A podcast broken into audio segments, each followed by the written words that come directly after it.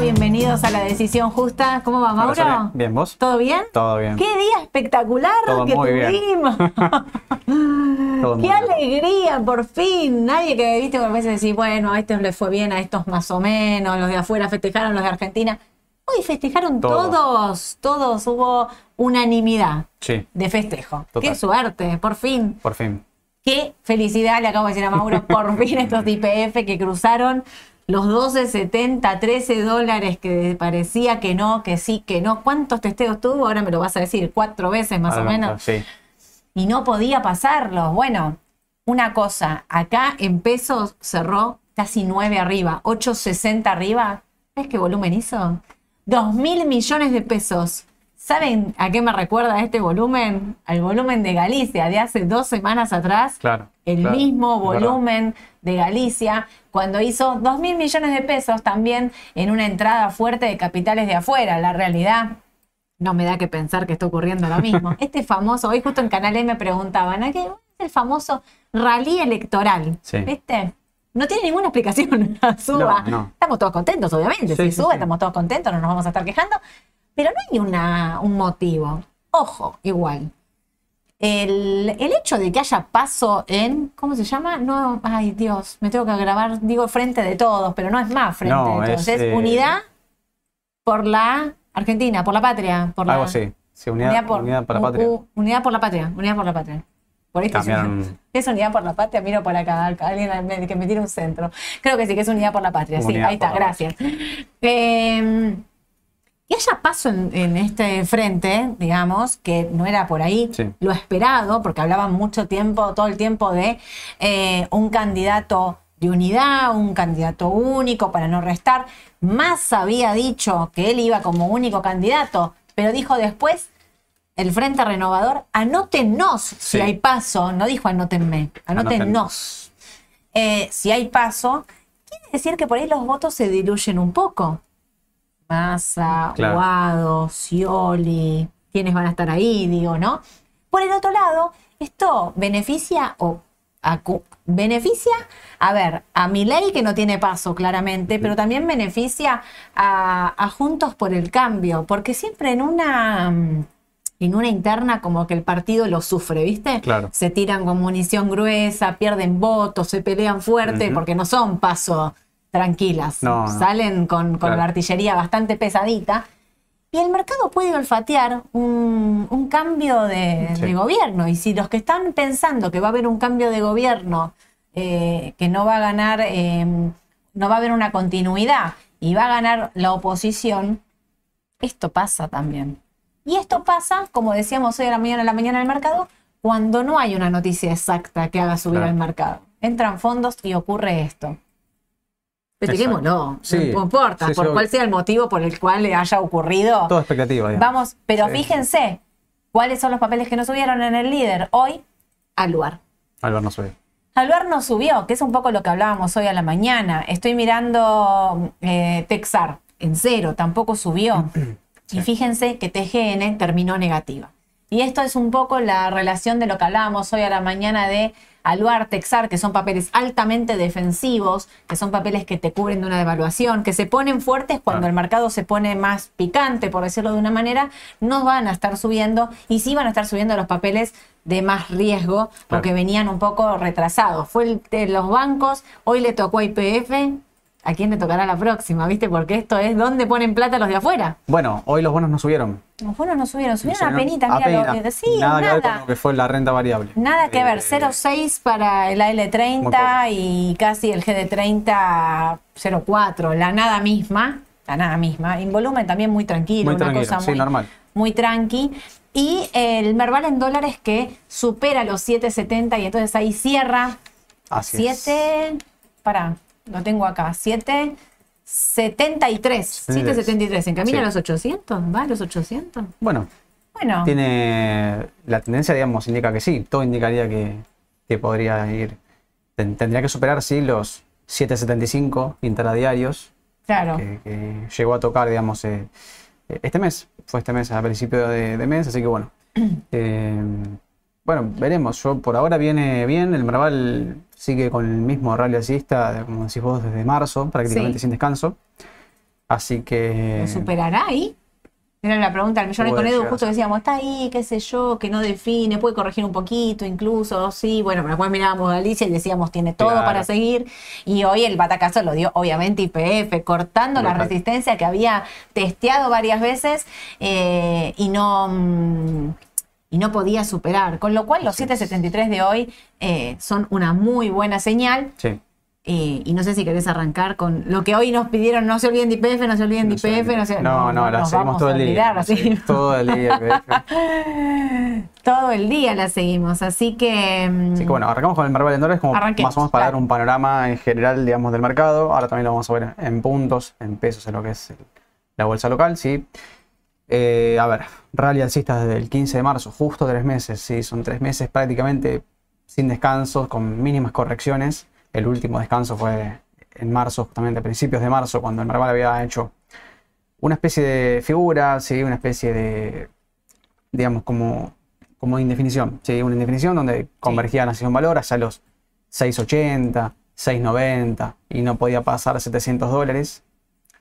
Había llegado a tocar 720 en enero, sí, había sido un valor récord en, en la tendencia de corto plazo y la de, y la de mediano plazo también. Entonces, bueno, los 720 fueron superados a principios de junio. Así que parece que Sí. junio viene con la misma fuerza que impulsó desde marzo, donde se había apoyado en la media móvil de 200. ¿sí?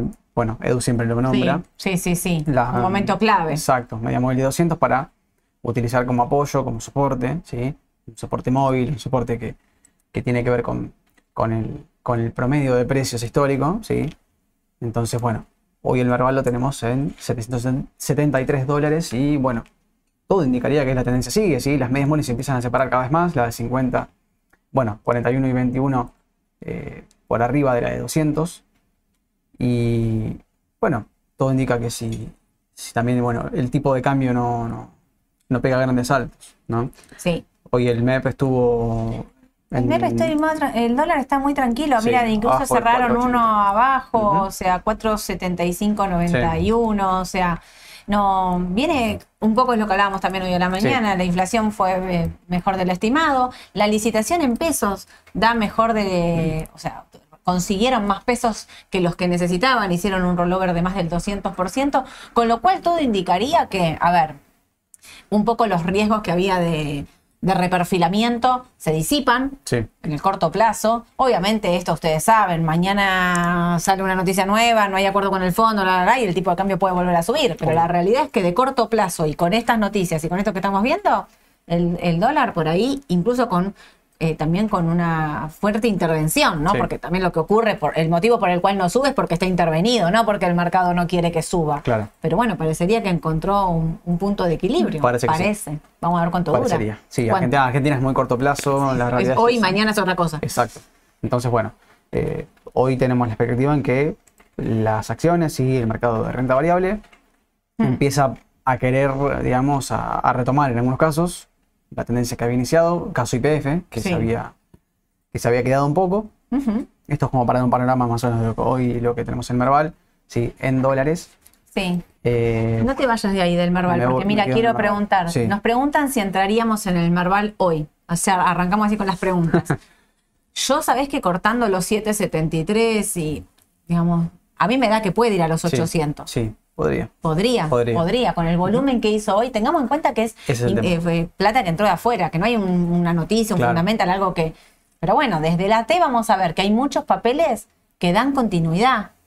IPF es uno, Galicia es otro, digo, que son los principales del Merval. Con lo cual, podría darse, Sí. eh, podría darse que esto siga Totalmente. atentos igual al Fondo Monetario y al pago de la renta y estos dólares que no llegan. Pero desde este panorama de hoy, a mí me parece que podría darse una Sí. continuidad porque intentó como corregir y no pudo y rebota con fuerza Exacto. y rebota con volumen. Eso también es importante. Exactamente, el volumen es clave, las Es clave. resistencias superadas con volumen son claves, ¿sí? No es lo mismo superar el intradiario a superarlo, digamos, con, con cuerpo, ¿no? Como se le llama en el Claro. técnico a la vela japonesa, se le llama con cuerpo cuando, digamos, eh, digamos, la, la parte, digamos, como, como el relleno de la vela, por así decirlo, que no sea la sombra, ¿sí? es mucho más potente una perforación, sea un soporte o sea una superación de resistencia, con buen volumen, ¿sí? Entonces, tranquilamente, bueno, debería superar en el intradiario, que había llegado a tocar 778, 777, pero está ahí más. Hoy terminó 773, o sea, Sí, sí, sí, está ahí. con el volumen que hizo, tranquilamente puede seguir. O sea que la respuesta es sí, sí podría subirte a un Arval y no necesariamente te debería corregir en el corto plazo. Obvio. Eh, a ver, vamos a ver, vamos a ver el Merval en puntos para complementarlo lo de los dólares. Lo mismo, Mm. a ver. El Merval, lo que lleva del año, ¿sí?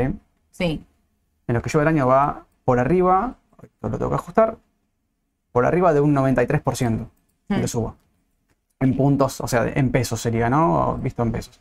Ahora, el real y alcista que tuvo desde el 15 de marzo es prácticamente el mismo, ¿sí? Ok. Toda la suba que tuvo desde marzo, es un 86, 87% prácticamente, con una sola corrección en abril, ¿sí? Fines de abril, principios de mayo, pero es un pequeño descanso dentro del mismo tirón. ¿sí? La tendencia, a ver, vamos a decir, bueno, sí, el mercado está sobrecomprado, viene, obviamente que sí, Claro. vienen papeles como Alvar, eh, como Texar, lo mismo.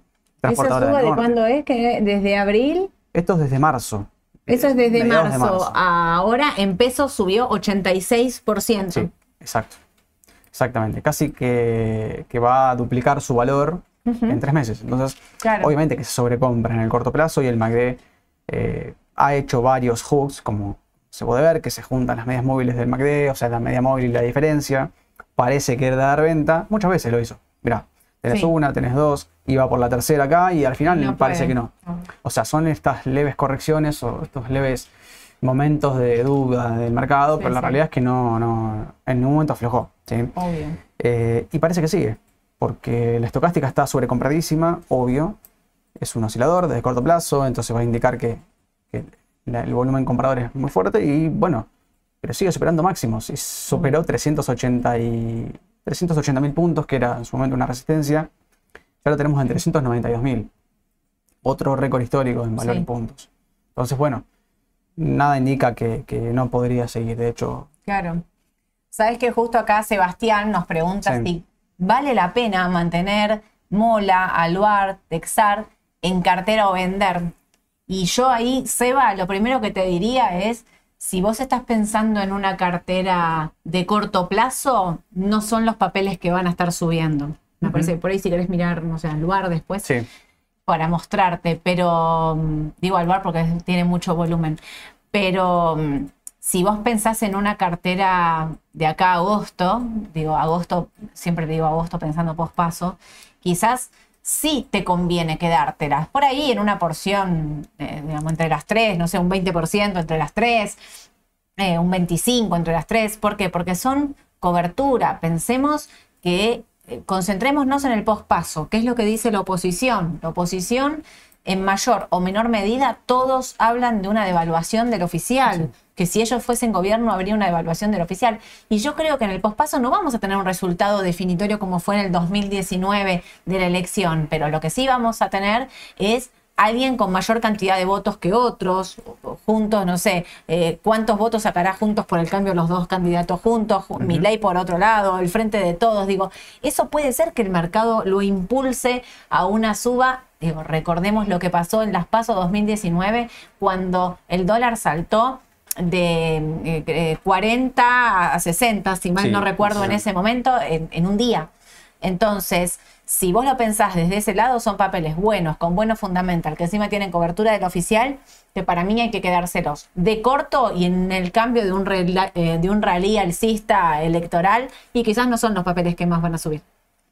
claro, Eh, o sea, totalmente de acuerdo. Como va como Sí. TGN, ¿no? Como habíamos mirá al lugar, Exacto. la suba que ya había tenido, mira cómo corrige. O sea, va al revés del. O sea, fíjense como si lo comparas con el Merval, como el Merval sigue y Aluar se Exacto. queda ahí. Bueno, el Merval, misma, a ver, misma fecha, ¿sí? Claro. Eh, a ver, Alvar había subido, tuvo su máximo pico haciendo más de un 130%, ¿sí? En el mismo, en el mismo rango, digamos, de, de- de fechas, ¿sí? Obviamente que va a corregir en el corto plazo, eh, y más si los papeles, digamos, más especulativos, por así Sí. decirlo, los bancos, ¿sí? Eh, principales eh, representantes, obviamente que van a hacer bajar estos papeles que son más del estilo conservador, más que vienen manejando tendencias alcistas parejas desde hace rato. Entonces, bueno, eh, eso también impulsa, ¿no? Salen las personas de, están compradas en este tipo de papeles y pasan a más especulativos. Bueno, eh, netamente desde lo técnico, estuvo para corregir, en su momento lo hizo en abril, pero fueron solamente 5 o 6 ruedas, después volvió a retomar la tendencia. Ahora hay que ver qué pasa. Si debería, bueno, debería testear esos 330 pesos, como para más o menos. Eh, yo te diría que todo indica por ir y, todo, y yo creería 330. que tranquilamente, tranquilamente podría. ¿Y puedo hacer una acotación de Aluar? Aluar era un papel que estaba muy comprado por los importadores. Porque como los aseguraba en el caso de una devaluación del oficial, a ver, no, el papel si devalúan va a ganar más plata, con lo cual sigue eh, Sí. está muy relacionado con el dólar oficial. Quiero hacer una aclaración. La cantidad de importaciones que se abrieron en la última semana. O sea, yo tengo un montón de clientes que tenían ciras ahí Sí, trabadas que se las abrieron en estos últimos días. Un montón. ¿Por qué? Porque están importando en yuanes. claro. Entonces, hablando de yuanes, ¿sale a cotizar el AL30Y? ¿En yuanes? Parece, ¿eh? parece que es lo que se viene. Pero digo, eso también implica, porque quizás si vos eres importador y estabas atado al dólar oficial y tenías, Sí. habías comprado entre todo lo que habías comprado, ante el miedo del reperfilamiento, el no pago y la reestructuración, qué sé yo, habías comprado Valuar, también impacta ahí, que se pierda un poco. Por un lado, la presión devaluatoria de corto plazo y por otro lado, si me abriste la importación, la CIRA, qué sé yo, liquido algo y me voy. Así que yo también lo veo de Claro. corto plazo que puede ir a, a 320, 330 sin ningún problema. Tranquilamente. No me preocupa en el mediano largo. No, es un papel no. que me preocupa y si lo tenía comprado de mediano largo, no. mm, La tendencia no, no, veo, para veo que cambie tampoco. Yo creo que ajustará lo que tenga que ajustar, obviamente, netamente desde el mercado, pero no, no, no veo que el papel, Mm. por fundamento la parte tampoco. No. Marce te pregunta cómo marcas el porcentaje que sube. Ah, desde acá tenés una, mm, una solapa que dice rango de precios. Bueno, podés ajustarlo, digamos. eh, tenés esta flechita, digamos, podés igual ajustar también patrón de velas, bueno, rango de fechas y precios. Esto lo, lo ajustás directamente desde acá, desde la columna, como si fuese un menú, digamos, que tienes para, para poder medir. Entonces seleccionás la flecha, bueno, en la fecha que vos querés, haces clic y arrastrás hasta, hasta donde querés. Hasta donde querés. Y ahí me dice el porcentaje porcentaje. exacto. Obviamente, bueno, yo acá lo hice así, digamos, muy por arriba, pero si querés medir bien exactamente, bueno, eh, desde el cuerpo de la vela, obviamente, si esto es un día de suba, tenés que medirlo desde el mínimo, ¿sí? Del mínimo a máximo, o sea, tenés que tomar esto como precio de apertura, ¿sí? Si es al revés, si es bajista la vela, el precio de apertura es el de arriba. Entonces, se toma así, si yo lo tomo desde acá. Desde el 15. Eh, y eh, ¿querés pasar a, IPF, que era la, la Sí? Y mientras voy IPF. contestando eh, preguntas que van haciendo. Fede dice, las encuestas hoy no son, no dan diferencias, nadie saca más del 28-30, ninguna de las tres fuerzas saca menos del 20-22, tienen que seguir la incertidumbre que quería, va a ser más importante que paguen los vencimientos a los resultados de las PASO que paguen en los vencimientos que vienen son claves. Digo, 21 y 22 de junio eh, hay que pagarle al Fondo Monetario Sí. Internacional 2.700 millones de dólares. Esto es la semana que viene. Y por otro lado, tenemos el vencimiento de los bonos el 9 de julio. Claramente es clave.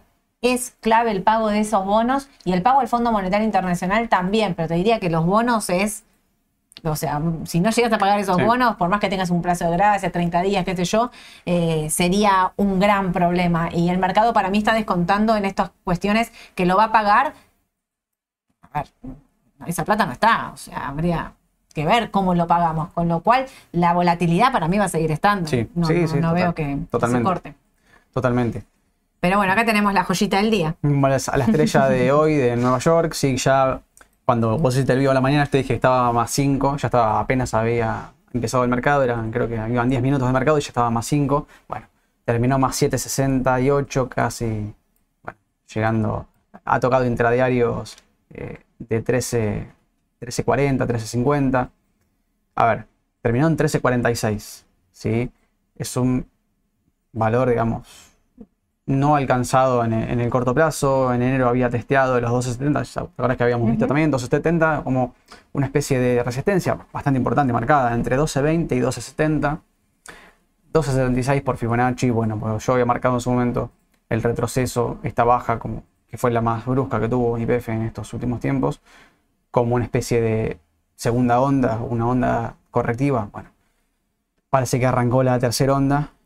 Es la más fuerte siempre. Es la más fuerte. Y la tercera onda siempre, si uno se... A ver, obviamente esto es análisis técnico, como siempre le decimos, no es la bola de cristal, pero cuando se retrocede justamente al 38% entre el 38 y el 618, que se llama cajón de Fibonacci, bueno, en teoría, en teoría, la tercera onda siempre va a buscar o iría a buscar 1.618. Es el objetivo de la tercera onda. O sea que esto se debería medir, si uno analiza por ondas de Elliot, si esto es una verdadera corrección o fue una segunda onda, habría que ver, ¿no? Acá, bueno, tienen ondas de Elliot para poder marcar. 1, 2, 3, 4, 5. Siempre es la primera onda, la segunda, la tercera, la cuarta y la quinta. Que esto se extendería, se extendería hasta la tercera a buscar a 25 dólares, en teoría. A ver, esto obviamente se va a ir, va a haber correcciones en el medio, va a pasar de todo, ¿sí? va a haber volatilidad, van a estar las elecciones, esto es claro. La cuarta onda, que es correctiva, que tranquilamente podría llegar máximo al techo de la primera onda, ¿sí? No lo creo, pero es una suposición. Y una quinta onda que sería, digamos, como la más débil o la de agotamiento. Y después, después, cuando se termine el movimiento, están las ondas correctivas, ¿sí? Las ondas correctivas que serían la onda A, la onda B y la onda C, que ya las voy a marcar en otro color, así se ven, en amarillo.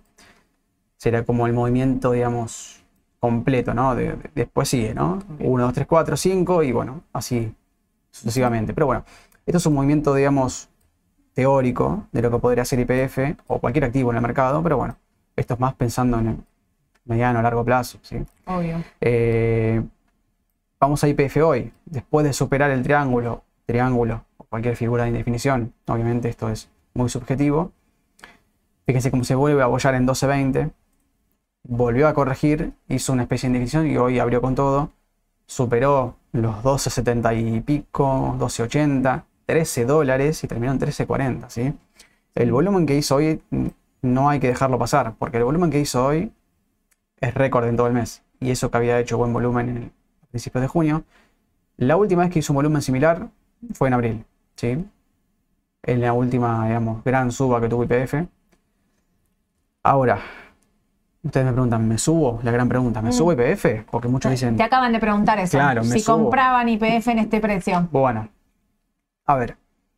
Cada vez que se supera una resistencia, ¿sí? Eh, siempre hablando de tendencias, ¿sí? Cuando uno tiene una tendencia bien marcada, IPF tiene una tendencia alcista con retrocesos, obvio. Pero es una tendencia alcista. Sí, Los mínimos son ascendentes, ¿sí? Ha hecho, sí, un doble techo, un triángulo, indefinición. Bueno, son papeles argentinos, pero la tendencia en sí si uno la mide desde, bueno, desde julio del año pasado, como habíamos visto la otra vez. ¿eh? Entonces IPF ya tiene una tendencia alcista. Va a ir corrigiendo y después uno va a ir unificando mínimos. Ahora, cuando empiezan a superar resistencias con volumen, es clave. Es clave, es clave porque las resistencias siempre se tienen que superar con volumen. Es, si esto hubiese terminado hoy, por ejemplo, un ejemplo digo, ¿no? La vela hubiese terminado prácticamente con todo sombra, hubiese terminado por acá, solamente sombra, y el cuerpo hubiese quedado acá en 1270, yo te diría no sé. Pero como hoy la vela prácticamente fue toda, digamos, todo alcista, o sea que desde la apertura hasta el cierre fue todo suba. ¿sí? No, hubo achique en el intradiario. Entonces, eh, acá lo voy a ajustar al logarítmico. Que en realidad no cambia mucho en el gráfico, pero bueno. Ya está en 13.45, 13.46. Esto debería seguir mañana. ¿Está sobrecomprada? Sí. sí, recontra. Como el Merval. Bien. Pero, ¿sabes qué? Yo creo al que está preguntando si es momento de entrar. Yo creo que sí es momento de entrar. está haciendo un movimiento igual al de Galicia. Galicia cuando pudo superar la resistencia que tenía, que en ese momento eran 14-20, subió con todo un día con un volumen así. Intentó corregir medio día. Fíjense, desde ese día cuántas ruedas tenemos para arriba. O sea, el día que la supera, después seguís una, dos, tres, cuatro, cinco, seis, siete, ocho ruedas. Está casi en 16 dólares. Cuando cortó la resistencia a los 14.20. Y yo acá veo un movimiento similar. ustedes saben que a mí me gusta IPF, que yo soy compradora de IPF de largo plazo, que soy compradora de IPF desde hace un montón de tiempo y que les vengo diciendo no vendan IPF porque está barata. Antes preguntaban a cuánto vemos IPF para fin de año. La verdad es que si van a mirar vivos de hace meses, muchos Sí, sí, meses, meses, atrás, sí, eh, hablábamos los fundamentals de IPF y decíamos, para ahora son 17 dólares. O Tranquilamente. sea, tranquilamente podría ir a buscar los 17 dólares por fundamentals. Eh, y lo que venimos también repitiendo ya desde hace mucho tiempo, el tema del gasoducto, Sí. el tema de la energía en Argentina, vaca muerta, eh, el gas no convencional, digamos, es todo un, eh, a ver, un recorrido que está recién iniciándose. Sí. digamos. Están pensando que la Argentina va a ser, su principal actividad va a ser la de exportar eh, eh, gas no convencional, petróleo, o sea, digamos, el- me parece que la Argentina está empezando a migrar su actividad principal, que siempre fue el agro, claramente, Claro. y todos lo sabemos. Imagínense si, pesa- si empezaran a entrar dólares realmente de esta actividad. Bueno, digo, más allá de eso, cuando uno analiza los fundamentals de IPF, IPF está barata, sigue estando barata. Tiene un componente clave, es Argentina, es 50% estatal y eso le pone presión, obviamente, y tiene juicios y tiene cosas que todavía están indefinidas, pero yo creo de corto plazo me da a que hizo lo mismo que Galicia, el mismo movimiento Sí. que Galicia. O sea, si no tienen IPF y vamos a preguntar mañana qué haría, no sé cómo va a abrir mañana y vería cómo es la apertura, pero de entrada te diría, a mí me parece que esto puede seguir Sí. por el volumen, Sí, por la tendencia, porque una vez que cortan la resistencia, que fue un montón de veces testeada, tienen para seguir. Entonces, si por ahí esperas y por ahí te va a buscar eh, los 15, 16 dólares y después es- me empieza a ser cada vez más difícil, ¿no? ¿En qué momento me subo o no me subo? Claro. Si bien le vemos un recorrido de, de largo plazo. Pero. Bueno, pero lo doy, mucha gente me dice, y me subo con un más 7%. No es tanto el porcentaje, sino el haber superado la resistencia que, que venía haciéndole bastante esquiva. ¿sí? Yo el otro día también lo comenté y cuando, cuando en la página también salió, que decía que bueno, a IPF le venía siendo bastante complicado pasar los 12.70, 12.80, 13 dólares, había tocado intradiario y no podía. Bueno, esto es una señal de que si se quiebra la resistencia, si se supera con buen volumen y el papel tiene una tendencia alcista, eh, yo sí, yo me subo. Sí, sí, estaba mirando un poquito ahí que decían eh, ustedes que nos están leyendo y me queda, mientras hice una cuenta, de cuando Galicia cortó eh, la resistencia de 14.20, lo hizo un día que subió más 20, Sí, más 20. me acuerdo. Desde ese día a hoy subió casi un 13% más. Ujú. O sea, y en ese día, subirte al día siguiente después de un más 20 era jugadísimo, ¿eh? O sea, Claro. pero bueno, los que estaban mirando la T decían, superando los 14.20 habilita los 16 y 17 dólares con 70, Totalmente. digamos, o sea, lo habilitaba totalmente. Entendemos que el contexto es de mucha volatilidad y que uno no puede cerrar los ojos y únicamente mirar el AT porque estamos en Argentina, pero digo, a mí me da que el movimiento de hoy de IPF es muy similar a eso que hizo, con una entrada de plata de afuera. Mirá Sí. lo que es ese volumen comparado, Sí, si sí, les querés no, mostrar. Miren ese volumen, o sea, eh, Mirá, miren lo que es esa vela. es infernal. Es impresionante. Eh, similar al volumen vendedor que tuvo en la última corrección, pero solamente en una rueda. ¿sí? Eh, por eso les digo, les decimos, bueno, nosotros ya lo veníamos vi- viendo desde acá, les decíamos, le falta obviamente que no quiere, bueno, no quería despegar, no quería avanzar, arrancar, como se le dice. Bueno, aparentemente sí eh, Mm. lo está haciendo y, y es bueno. Es bueno, bueno, la próxima resistencia a superar, tengan en cuenta que son los 13.90 y luego los 15 dólares. Obvio. En tanto y en cuanto esto es marcado, si se sigue comprando el activo, el volumen va a ir incrementando la suba y entre una tendencia alcista lo va a ir impulsando. ¿sí? Yo igual sostengo, digo, el corto plazo siempre es el más difícil. Eh, de largo plazo, yo no dudo en tener IPF en mi Ah, no, cartera. no, totalmente. No dudo en tener IPF en mi cartera, ¿eh? O sea, no. eh, así como la esperamos, digo, nosotros venimos recomendando IPF desde que vale 4 dólares y nos bancamos un año que esté entre 3 y 4. Sí, sí, y sí. en algún momento yo voy a estar 2.80 y casi nos morimos todos. Eh, y después arranca un recorrido alcista fuerte. Digo, tiene sus momentos de descanso, donde no tracciona, donde de largo plazo. eh, Para mí no, no hay dudas de que este es un papel a tener en tu cartera, de larguísimo plazo. O sea, digo, de acá, ahí sí, no te hablo un pospaso, ver qué pasa. Te hablo de quedártela un año, Ah, dos- sí. un año, un año y medio, Sí, sí. tranquilamente, en cartera. Bueno, Ale me decía que por Fundamental tranquilamente podría estar valiendo 20 dólares, Sí. de 18 y 20 dólares y estaría bien. Y hoy lo tenés en 13 dólares, ¿sí?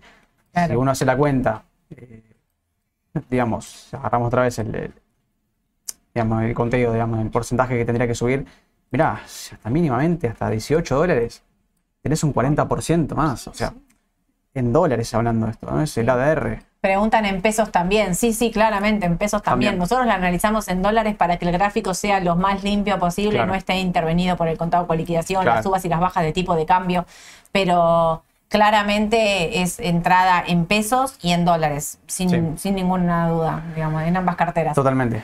Eh, bueno, es un papel argentino, tiene su, como decís vos, la tasa de interés influye mucho, ¿sí? el flujo de fondos se descuenta, como los bonos, igual, se descuenta una tasa mayor, ¿sí? cada riesgo, cada noticia mala, Obvio, el flujo de fondos se descuenta una tasa mayor, se hace menor el precio, obvio, equivale a eso. sin duda. Entonces, bueno, Preguntan justo por macro, ¿querés mirarla? Que Leo Dale. les está preguntando. sí, por obvio. macro, porque hoy subió casi un 5,5. Dice, hoy, ¿cuál es la próxima resistencia que tiene? la elegirían sobre Galicia de corto? A mí me gusta. eh, a mí me. no me disgusta macro, No. 26 dólares es la próxima resistencia, hoy Sí. terminó en 23.30, tenés exactamente, ya te digo, en, en porcentaje, en rango de porcentaje más o menos, un poquito más de un 10%, 11%. Sí. un 11% más.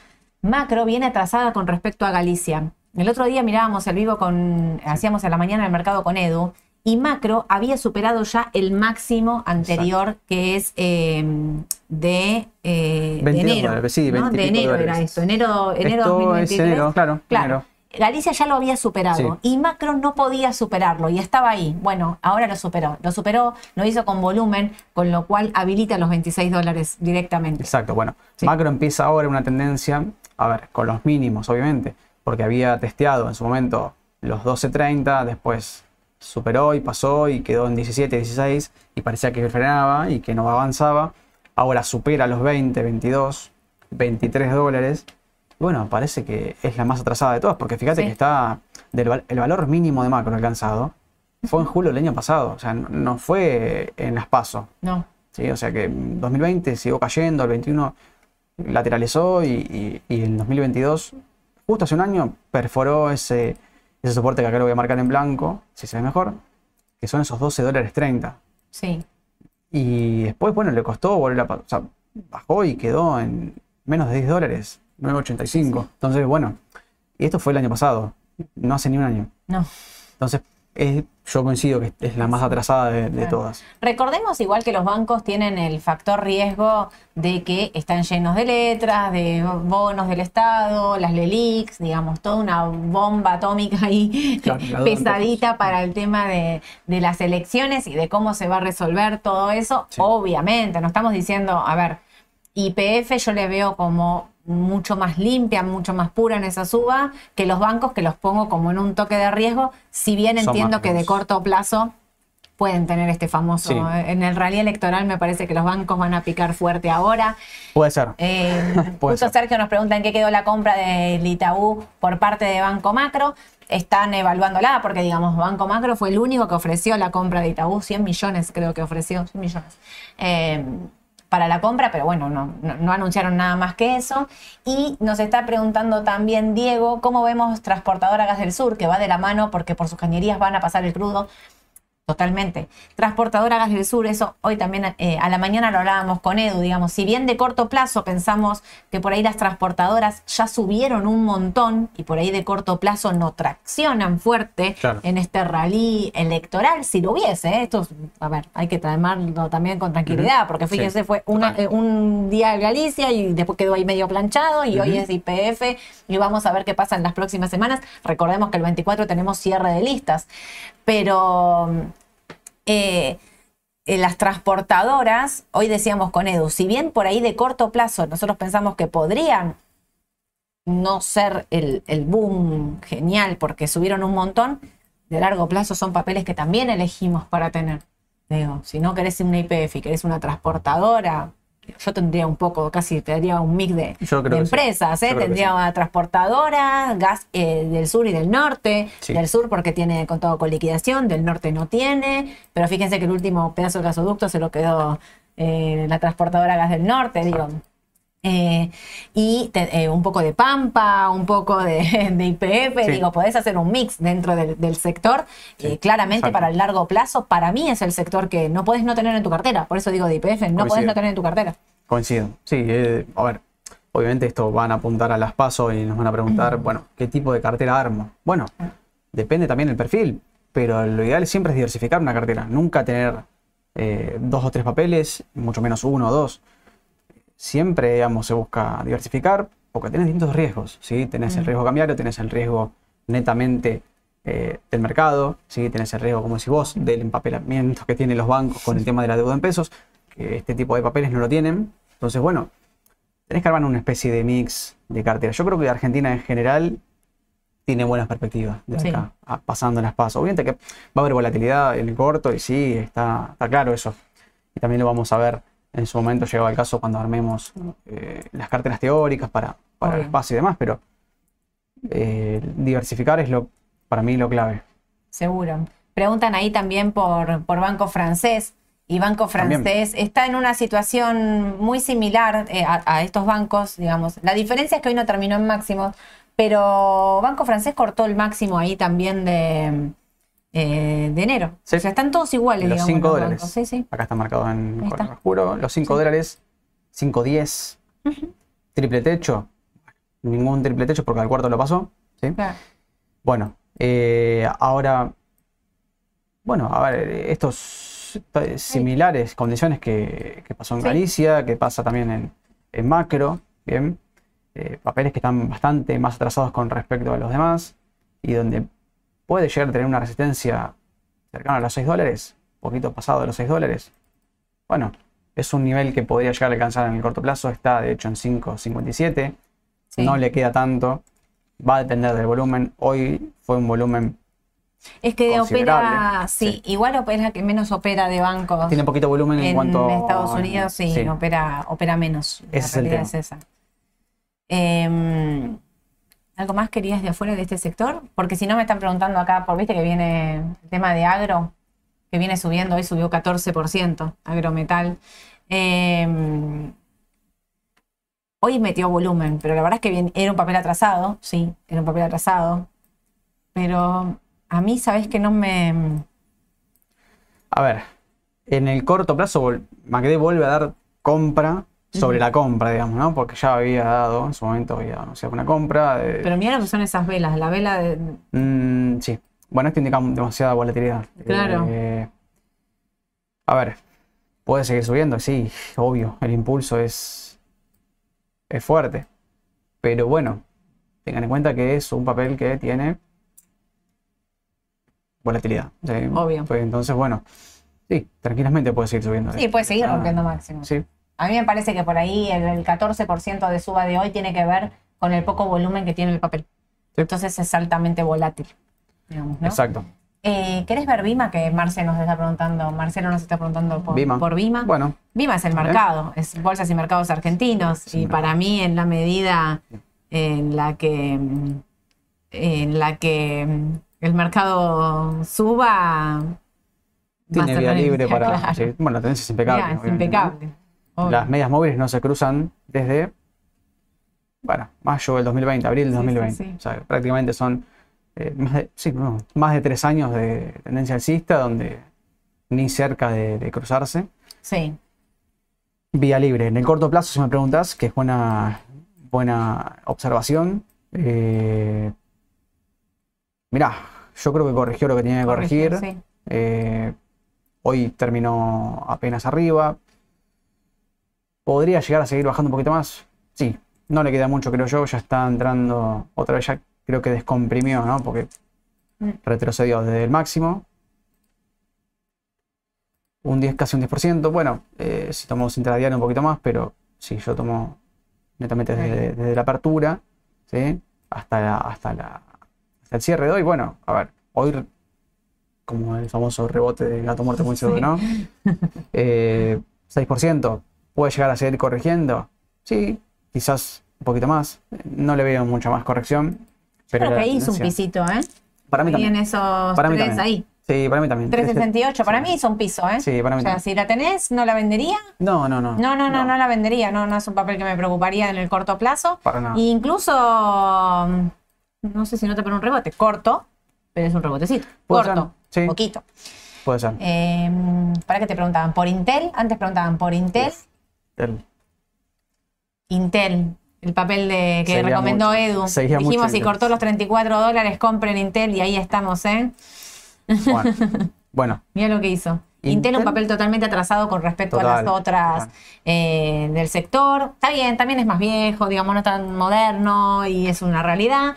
Pero el comentario que nos hizo Edu cuando nos mencionó Intel, dijo, mírenla y para mí está para comprar en 34, pasando los 34 dólares, confirma, era eh, las perspectivas del papel de lo que dijo a futuro, su balance vino mejor del estimado Sí. y eh, espera ganar, eh, tener ganancias a futuro, con lo cual Sí. eh, ahí es donde Edu dijo, para mí está totalmente atrasado este papel, hay que comprar. De ahí viene la recomendación de Intel. bueno, AMD le ha sacado mucha ventaja. eh, y bueno, sí, a ver, el corto plazo, netamente desde lo técnico, barra cuantitativo, ya empezó a dar sobrecompra. O sea, Sí. empezó a sobrecomprarse en el corto plazo, ¿sí? Atentos al volumen, siempre las subas con volumen, si no, no son sostenidas. 34 dólares, si era una resistencia, una especie de resistencia, 33,5, 34 dólares. eh, Sí, ahí le empieza a costar igual, ¿eh? le va a Ahí. costar cada vez más, eh, le va a costar cada vez más, pero igual, aún así, si uno ve la tendencia en sí, las medias móviles empiezan a dar señales de, de tendencia a largo, así Se está. puso sobre la media de 200, no la tenés ahí marcada, pero está esa. Esta es la media de Ahí 200, me- la roja, claro. La media de 200, no la veía, Por arriba de la media de 200 y de hecho por arriba de la media de 50. Si corrige, quizás busque la media de 50, que es la media más, digamos, mediano plazo, ¿no? Como para que Sí. tengan en cuenta, que también es una especie de, resistencia en 30 dólares, más o menos. Eh, a ver, por ahora no lo veo corrigiendo, no es que está sobrecomprado, ni y yo diría, che, salga en el corto plazo, no lo veo. Puede seguir tranquilamente. No sé si va a tener un tirón como para llegar a los 44 dólares, que es lo que yo tengo marcado acá. Tranquilamente, creo, no creo que llegue de una. No tiene A tanta ver, fuerza, me parece. Tiene un no. gap ahí en el medio, puede frenarse. Yo creo que está en una especie de resistencia, en una zona Sí. de resistencia, 36 dólares, quizás. eh, De corto puede de ajustar corto un poquito incluso. Sí, Podría ocurrir eso. Va a depender todo de esto. El impulso que le den ustedes comprando, ustedes o todas las personas que compren, ¿no? Eh, Me refiero a los Nos inversores. ponemos todos de acuerdo y compramos y la Compra. hacemos subir. Hacemos, perforamos 36 dólares y llegamos a 44. Ojalá. Pero bueno, también ahí en 40 dólares podría llegar a frenar.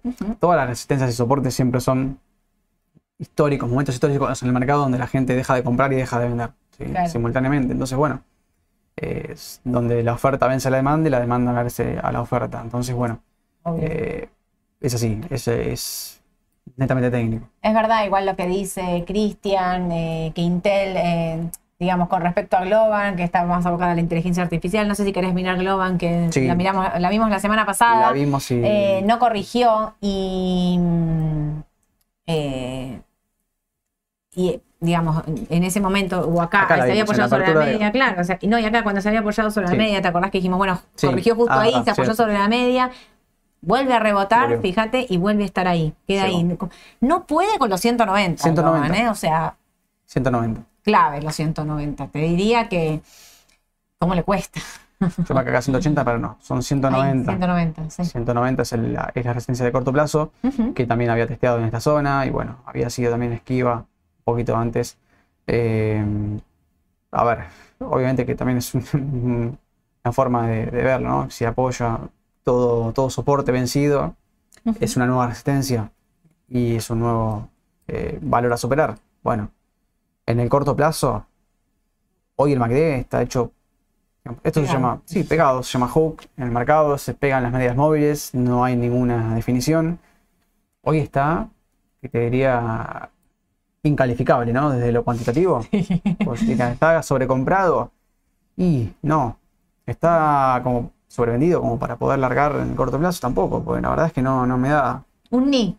Está en un estado de ni. Mira después de todo lo que subió. Exacto. Estamos, que si lo tengo, no sé si vender o comprar más.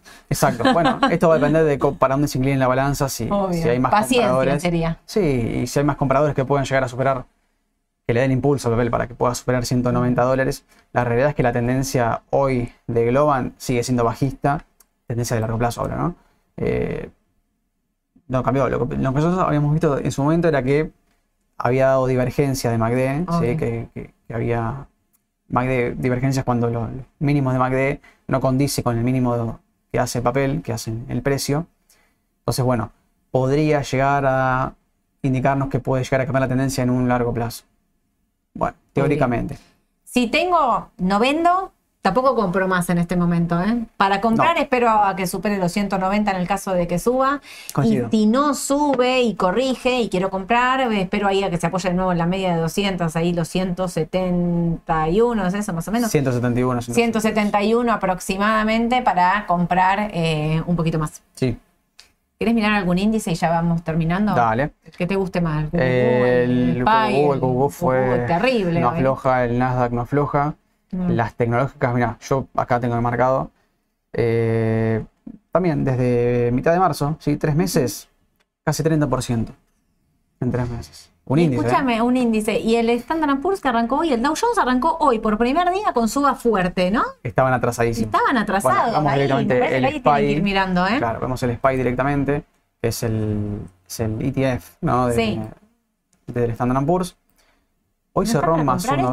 1.20. Yo sabes que sí, Sí. a mí me gusta. Y de También. hecho, los dos estaban atrasados con respecto al Nasdaq, que le había sacado mucha ventaja, porque las tecnos no paraban. Obvio. Entonces, yo, yo pondría mi ficha en, en Standard Poor's y, y en Dow Jones. Sí. Creo que son índices donde... Sí, están para comprar ahora, ¿eh? O sea, hoy, mañana vemos cómo Sí. sigue, pero están para seguir. Bueno, mira, acá comparando mismo periodo de marzo, o sea, del 15 de marzo hasta hoy, tres meses, el Dow Jones o el ETF de Dow Jones subió solamente un casi 9% con respecto a los 29 del QQQ, del Nasdaq. O sea, bueno, es una diferencia abismal. También que son movimientos distintos, son papeles Obvio. diferentes. Estos Son papeles más históricos. conservadores, más Ah, tranquilos, de valor. Exacto, Tiene financiero, que le agarró la, la baja al financiero también. exacto. Es una combinación de cosas que eh, justifican que esté atrasado con respecto al Nasdaq. Te digo más, el QQQ ya subió como un 30%, me dijiste. Sí. Yo me inclino más por el Dow Jones y el Standard Poor's ahora. ¿eh? Sí, sí, sí, A ver si, si arranca Estados Unidos, me la juego más por estos dos que me parece que están atrasados con respecto al otro. Bueno, está bien, el otro es más ah, de riesgo, no subieron la tasa Sí. y claramente de nieve. Eh, Exactamente. Bueno, hay que ver qué pasa también con, con la Reserva Federal, la política monetaria y demás, pero Estados Unidos parece querer... ¿Sabés arrancar. qué le dijo hoy el mercado a Powell? No nos importa lo que nos estás diciendo. No nos vas. Ayer reaccionó feo. Ayer Por lo menos usted, ayer. Pero terminó normal, terminó natural, terminó... la pasaste mal ayer. Sí, sí, porque no, digamos, para los que no están enterados, la Reserva Federal no sube las tasas de interés, o sea, mantuvo Claro. la tasa en, su- en su, en su porcent- digamos, en su, Su valor. nivel, digamos. Sí. no la subió, pero ¿qué pasa? Después Powell dijo, bueno, bueno, esto puede no quedar así, puede haber subas de acá a fin de año. Mm. El mercado empezó a bajar, empezó a bajar y fuerte, y después se achicó y terminó neutral. Sí, sí, sí. Eh, no, no, no fue... No, no, incluso gran- algunos papeles terminaron dándose vuelta y terminaron positivos, con Exacto. lo cual hasta pareció decirle no nos Claro. importa. Le Exacto. están evaluando más el corto plazo que el largo plazo. Claro, totalmente. Así que, eh, bueno, nos vamos, nos vamos porque son... Nos vamos, ya estamos, Ya está, se nos la 6:50. hora. Sí, sí, sí, se nos hizo la hora. Eh, ¿Qué te iba a decir? Para, algo antes de, que, de, de los papeles que no me quiero olvidar. Eh, la- eh, entonces, los tres índices, ¿más eh, te gusta el, el Dow Jones y el Standard Poor's Sí. para comprar? Entonces Total. dijimos, IPF sigue para estando para comprar, Galicia, Galicia, macro. también macro más que Galicia. Eh, justo ahí nos preguntan, ¿vendo Aluar por IPF? Son dos cosas totalmente distintas. ¿eh? Ojo con eso, que Aluar es más cobertura de mediano a largo plazo. Sí. Piensen en las pasos que son Exacto. ya. Ya, ya. Ya. Falta nada. La semana que viene es clave también. Hay que pagarle al Fondo Monetario Internacional, no nos olvidemos de eso. Y lunes y martes tenemos feriado. Feriado. local. Es feriado solamente acá en Argentina. Solo no es feriado en. Estados Unidos. No, No, es feriado acá, solamente acá. Lunes y martes nosotros no vamos a estar operando. Con lo cual, si tienen saldos, empiezo con las recomendaciones. Si tienen saldos líquidos, colóquenlos en caución, no dejen los pesos cuatro días, que es un montón con las tasas que tenemos hoy. En caución creo que está dando 84 aproximadamente. Así que coloquen esos pesos, no los dejen ahí libres. Y eh, bueno, en la semana que viene hay que pagarle al fondo y hay cierre de listas. Así que va a ser movidita. Ya, viste que todas las semanas ahora vamos a tener algo, todo el tiempo. Es así. Es así. Nos vamos y nos seguimos preparando porque el 28 de junio, recuerden que tenemos el evento presencial con las empresas. Los que no se anotaron, si les eh, envían un mail, bueno, si envían un WhatsApp al número de difusión, ahí les va a llegar un formulario para que completen y van a ir habilitando lugares a medida que vean que va quedando espacio. Tienen los clientes de Raba, están todos, obviamente, también las empresas de Raba están invitadas porque va a ser dirigido pura y exclusivamente a empresas a cómo encarar ya el periodo electoral.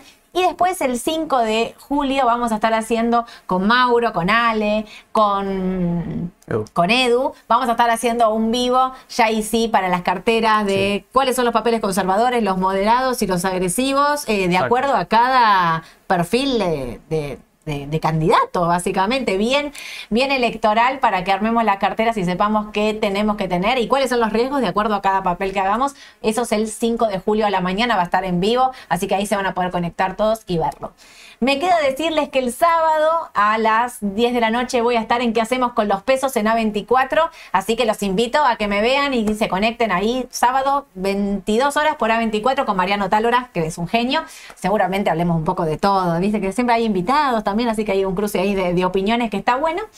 Y eh, mañana les mando las noticias más importantes ahí del mercado local e internacional para que estén informados, no se lo pierdan. El mercado parece que sigue. Si llegara a haber alguna novedad, también se los vamos a estar, se los vamos a estar contando. Y si no, nos vemos el jueves. son un montón de días sin vernos. Un montón de días. Bueno, bueno, van a, descansar de nosotros. ¿Qué les puedo decir?